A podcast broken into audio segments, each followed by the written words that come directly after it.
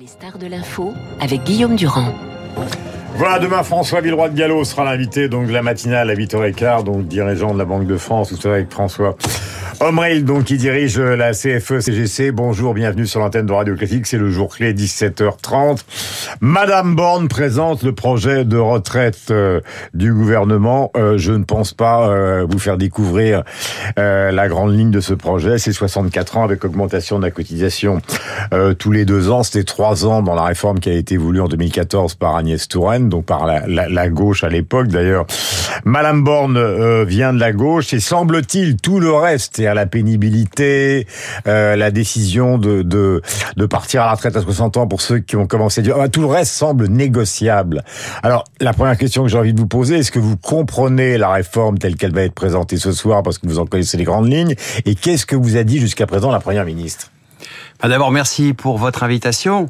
Euh, avec la première ministre, on a eu beaucoup d'échanges. Hein. Euh, je dois dire que travailler avec Elisabeth Borne, c'est pas désagréable. Elle a une bonne équipe et puis euh, elle nous prend pas trop pour des enfants. Sauf que le problème, c'est qu'elle a un cahier des charges qui n'est pas tenable parce que quel que soit ce qu'on discute. Et je dois dire qu'on a discuté de beaucoup de choses avec elle, et mhm. en particulier, notamment, on a ouvert beaucoup de dossiers euh, sur lesquels on a essayé de travailler, comme euh, les carrières longues, mais aussi comme euh, la difficulté de finir sa carrière, qu'on appelle les mhm. fins de carrière, etc. c'est un tas de, de la formation en France, Tout où en fait. les gens sont souvent mis à la porte par les DRH, c'était pas le cas de tous les DRH d'ailleurs, avant même qu'ils arrivent à l'âge de la retraite, ce qui pose un, un double problème. C'est le sujet, mais on y reviendra peut-être.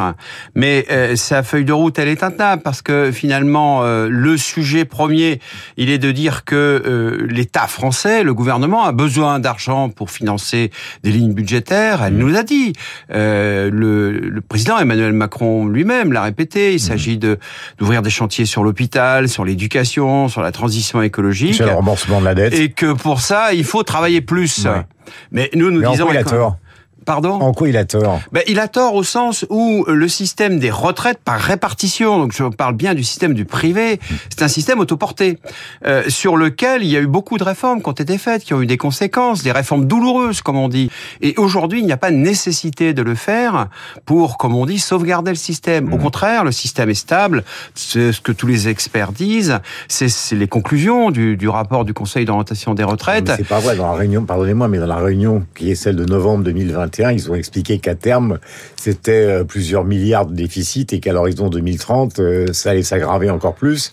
Et que même s'il n'y a pas un problème immédiat, immédiat, très rapidement, c'était le déficit assuré. Et pour les générations qui viennent, c'est-à-dire vos enfants, les miens, ce serait la dette, la dette, la dette et de plus en plus d'argent à payer. En fait, savez, c'est dans les non, chiffres. Non, mais moi je suis pas d'accord.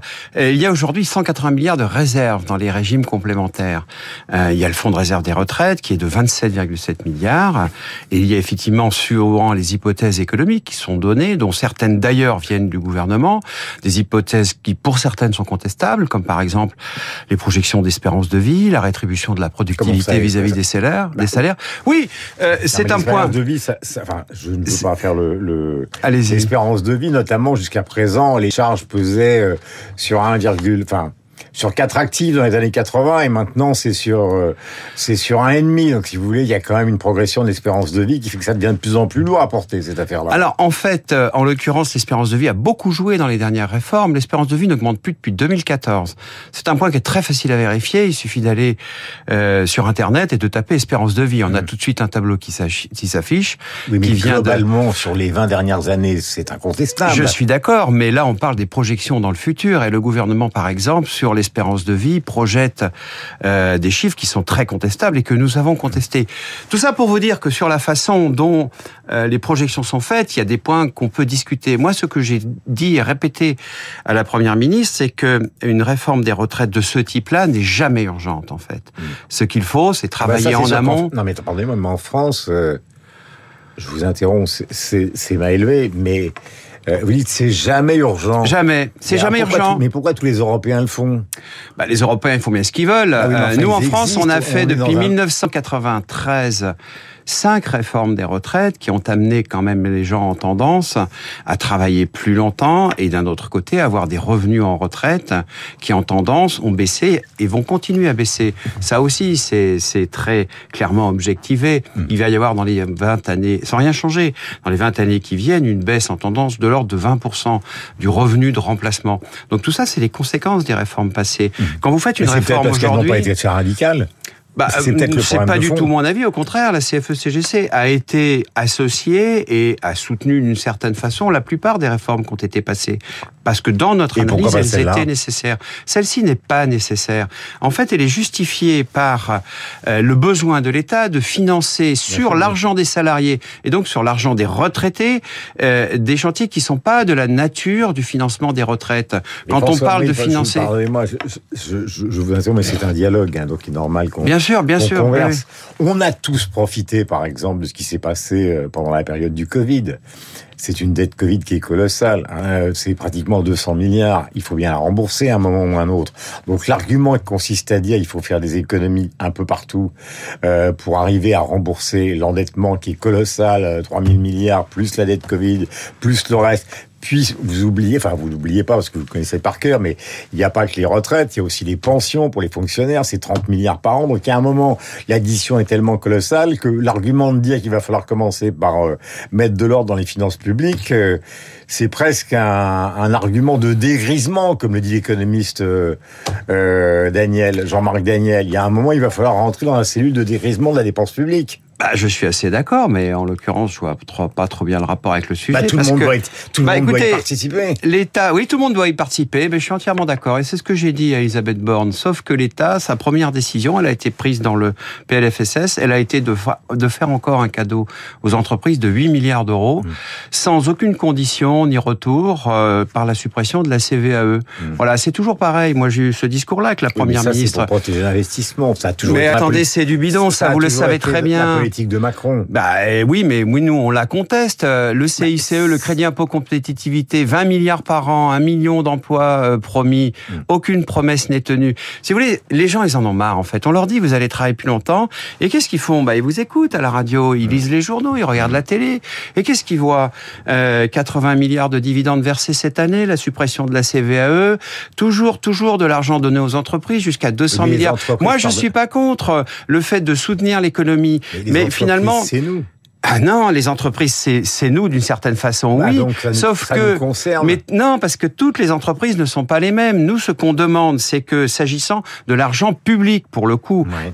dont on a un grand besoin pour financer tout un tas de budgets, dont l'éducation, la transition énergétique, c'est qu'il soit mis à disposition du tissu économique, mais de façon beaucoup plus conditionnée et beaucoup plus sophistiquée. Alors, Parce qu'en fait, on en a marre qu'on donne de l'argent à des gens qui les transforment en dividendes, en rachat d'actions, ce qui est un scandale absolu. Pour tout vous dire, au mois de juin, quand je l'ai signalé au président de la République, euh, au, au- au mois de juin, je lui ai dit, mais attendez, Martinez quand je vous écoute. mais écoutez, vous dirai à Martinez, quand vous le recevrez, que vous avez l'impression d'entendre François Omril. Il sera flatté. Mais pourquoi est-ce que la CFE-CGC, qui représente notamment les cadres, serait interdit de réfléchir et de penser Non, le monde comme tout le monde l'observe aujourd'hui? C'est insupportable de voir qu'en France, on a fait pour 13 milliards de rachats d'actions l'année dernière.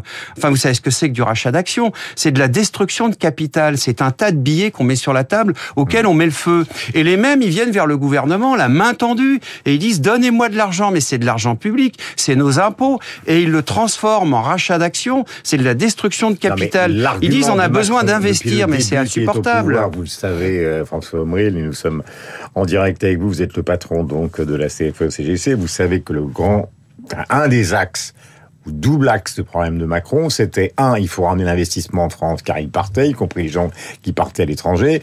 Et deuxièmement, euh, plutôt que l'égalité, l'équité, donc un grand problème pour essayer justement de donner à tous les enfants à l'école effectivement la possibilité de partir sur des bases égales, quelle que soit leur classe sociale. En matière d'investissement et de gens qui sont venus en France alors qu'ils n'y venaient plus avant, il a quand même eu raison. Et s'il n'y avait pas eu toutes ces réformes euh, concernant justement l'accessibilité de la France et peut-être des des aides données justement aux entreprises, ben, les gens ne seraient jamais revenus.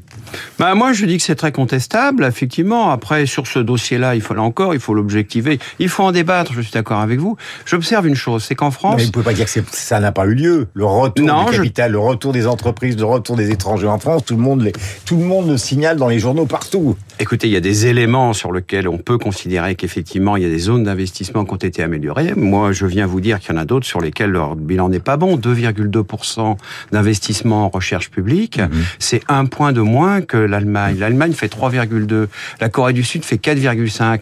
Moi, je prétends qu'à cause justement de cet investissement en amont, dans les secteurs qui tirent l'économie vers le haut, la France est un pays en voie de déclassement. C'est un sujet sur lequel nous, on est extrêmement inquiets. Vous voulez pas les 64 ans Vous voulez pas l'allongement de la cotisation Moi, ce que je veux, c'est qu'on prenne les, les, les dossiers dans l'ordre. Vous l'avez rappelé tout à l'heure, et vous avez eu raison, je représente des gens qui, dans les entreprises, prennent des responsabilités importantes et ont l'habitude d'analyser les dossiers en proposant des solutions dans l'ordre. Le problème de la France aujourd'hui, c'est le taux d'emploi des seniors qui est très mauvais. Mm. Vous l'avez rappelé vous-même, c'est les entreprises, les très grandes entreprises, bien entendu. et là, pour le coup, il faut faire la différence entre une grande entreprise et une petite entreprise. Je dois vous dire qu'une petite PME, et là-dessus, je suis d'accord avec François Asselin, qui voit son contremaître euh, partir en retraite, c'est souvent une catastrophe pour mm. eux, parce que c'est tout un bloc de compétences qui mm. s'en va. Mais dans les très grandes entreprises, on en a l'habitude. Ce sont nos sections syndicales, on le sait, c'est notre expérience.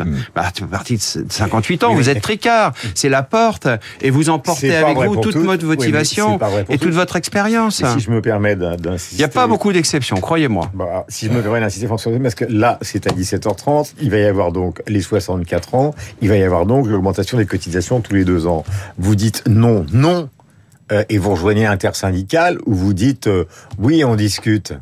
Écoutez, on a discuté et on discutera toujours. Le problème qu'on a sur le Mais sujet... Mais est-ce que vous rejoignez l'intersyndical Ah ben on est dans l'intersyndical, bien sûr. Mais est-ce que vous la rejoignez dans les manifs et dans la réunion qui aura lieu le jour même tout le temps que l'intersyndical demeure avec l'ensemble des syndicats, euh, on mm. sera dans les mots d'ordre à, la mobilisation. Moi, j'ai mm. le mandat pour ça, et j'engagerai ce soir mon organisation, euh, tel que c'est convenu dans notre comité directeur, mm-hmm. dans le mouvement qui va être décidé ce soir. François Mril, vous savez aussi qu'on est dans cette affaire une, sur une base politique. Il y a des gens qui veulent qu'on revienne à une situation à la 95, c'est-à-dire euh, au fond qu'on bloque l'économie française. Alors là, ce serait, puisqu'on en a discuté d'une manière un petit peu antagoniste, là c'est l'économie à l'arrêt, c'est des problèmes majeurs, et ça va être encore des investissements considérables de l'État pour essayer de refaire partir tous ceux qui seront au tapis. Donc il y a un risque quand même et politique et économique qui est fondamental à ce petit jeu-là.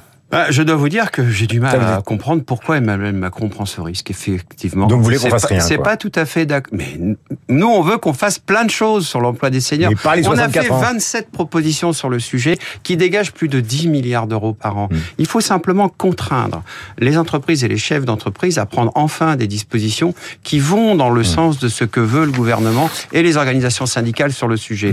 on en a marre toujours que le patronat fasse des promesses et ne les tienne jamais. Qu'il se gave d'argent public sans jamais le transformer en dispositifs sociaux intelligents et producteurs de valeur. Euh, c'est tellement important que nous discutons tous les deux. Et évidemment, j'amène un, un, peu euh, d'arguments euh, dans une conversation qui est un peu opposée. Sur la pénibilité, ils sont d'accord pour le BTP.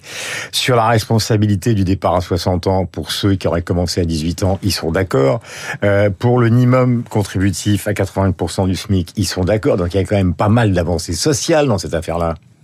Ah, moi, je reconnais qu'effectivement, il y a des dispositions qui sont des avancées. Donc vous faites une focalisation sur les patrons. Il y a que les patrons qui vous posent un problème, quoi. Il n'y a pas que les patrons qui me posent un problème, mais ce qui me pose un problème, c'est le gouvernement qui n'écoute qu'un seul son de voix sur tous les sujets et qui met en place des politiques publiques extraordinairement coûteuses, euh, qui vont dans le sens que ce que demandent les employeurs, sans jamais les discuter euh, ni les soumettre à la contestation et au débat, alors que nous-mêmes, nous représentons l'entreprise, nous revendiquons d'être des représentants de l'entreprise vivante, de toute sa complexité, de toute sa valeur.